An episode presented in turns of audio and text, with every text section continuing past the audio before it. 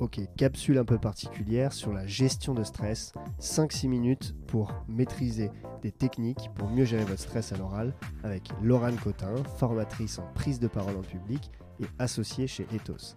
Salut Laurane, est-ce que tu peux nous donner 3 tips pour que les auditeurs de ce podcast puissent mieux gérer leur stress pour leur prochaine prise de parole en public? Salut Samuel, je donne ces trois conseils avec plaisir. Alors tout d'abord, euh, il est impératif que euh, vous sachiez identifier votre stress pour savoir derrière quels exercices vous allez pratiquer. Euh, la première étape en fait pour gérer son stress lors de ces prises de parole, ça va être de comprendre d'où il vient. Est-ce que vous avez une peur du jugement? Est-ce que vous avez la peur de l'échec? Ou est-ce que vous avez un simple trac? Posez-vous et identifiez ce stress. Regardez si vous avez plutôt un stress normal. Ce que j'appelle un stress normal, ça va être euh, le stress euh, qui se marque par euh, les mains moites, par les rougeurs aux joues ou les tremblements. auquel cas, je vous invite à pratiquer les techniques respiratoires que l'on verra en troisième partie. Ou est-ce que vous avez plutôt un stress handicapant? Qui va vous bloquer dans vos prises de parole, qui va vous faire perdre votre message Auquel cas, je vous invite à vous intéresser au schéma réactionnel en cinq étapes de Daniel Goldman. C'est un schéma en fait euh, qui vous permettra de d'identifier vos pensées négatives que vous avez lors de vos prises de parole et de les transformer en pensées positives. Donc ce schéma réactionnel, euh, il se décompose comme euh, ces cinq étapes-là. Première étape, euh, vous, devez identifier la situation déclenchante dans laquelle vous vous sentez mal à l'aise. Deuxième étape, vous regardez le sentiment que euh, vous ressentez lors de cette situation-là. Troisième étape, vous regardez, vous vous intéressez à l'émotion que vous éprouvez lors de cette situation-là. Ensuite, en quatrième étape vient la pensée automatique et très souvent négative que euh, vous avez en tête. Et la cinquième étape, ça va être la réaction que vous avez face à cette situation-là. Donc ça peut être de la colère, ça peut être de l'agressivité, de la timidité, et vous allez donc travailler là-dessus en reproduisant ce schéma en cinq étapes. Et Laurent, quelle est la différence entre sentiment et émotion? Ah, c'est une question intéressante. Le sentiment, c'est ce que vous allez ressentir le moment même. L'émotion, ça va être quelque chose de plus continu, de plus long, que vous allez même ressentir euh, plusieurs minutes, voire plusieurs semaines après votre euh, prise de parole. Donc sentiment, je suis pétrifié, j'ai très très chaud. Émotion, euh, je, je ressens un sentiment d'imposteur. Qu'est-ce que je fais là? Qui je suis pour prendre la parole devant cet auditoire, par exemple? Exactement.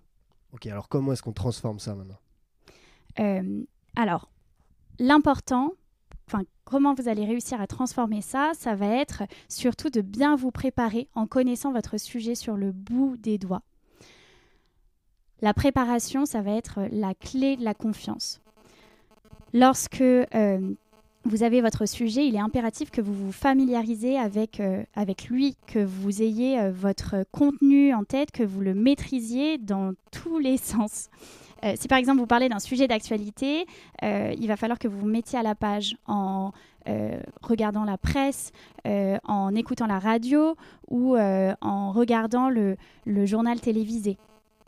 Pareil, maîtriser son sujet, ça veut dire aussi euh, anticiper toutes les questions qui peuvent vous être posées.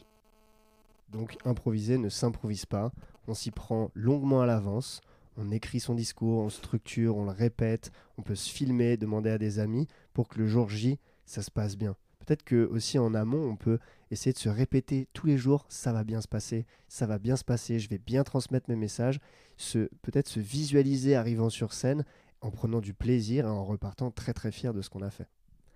Est-ce qu'il y a un troisième tips que tu as envie de transmettre? Oui, un troisième tip que je vous invite tous à faire, ce sont euh, les exercices respiratoires. Donc il existe des techniques respiratoires à la fois long terme et à la fois court terme. Pour les longs termes, je vous invite à faire l'exercice très connu de la cohérence cardiaque du docteur Schreiber. Euh, trois fois par jour, vous vous posez, vous vous isolez et pendant cinq minutes, vous prenez six respirations par minute. grâce à cet exercice-là, vous allez réguler euh, votre tension à long terme et euh, être déstressé. Ensuite, vous avez un exercice que je vous invite à pratiquer à court terme, juste avant vos prises de parole. C'est l'exercice de la respiration rectangulaire. Vous prenez une inspiration pendant 3 secondes, vous bloquez pendant 5 secondes, vous expirez pendant 3 secondes et vous bloquez à nouveau pendant 5 secondes. Et plus vous faites de cycles respiratoires, plus vous allez vous détendre, mieux vous allez gérer votre stress. Et puis après, peut-être le dernier conseil, c'est de pratiquer parce qu'on ne naît pas orateur, on devient. Et évidemment, la première fois qu'on fait quelque chose, c'est pas facile. Et à force de prendre la parole, vous vous détendrez. Laurent, dernière question que j'ai posée à l'ensemble des invités de ces petites capsules. Euh, c'est quoi l'éloquence pour toi et pourquoi est-ce que tu fais ce métier? L'éloquence pour moi, c'est réussir à transmettre son message avec ses mots, être compris de tous. Et pourquoi je fais ce métier? C'est une question très intéressante. Euh, je fais ce métier parce que j'ai toujours été une personne assez timide, euh, réservée aussi, et qui avait peur de prendre la parole face à un public. Et grâce aux, outils euh, de la rhétorique, aux, outils de l'éloquence, aujourd'hui, j'y arrive.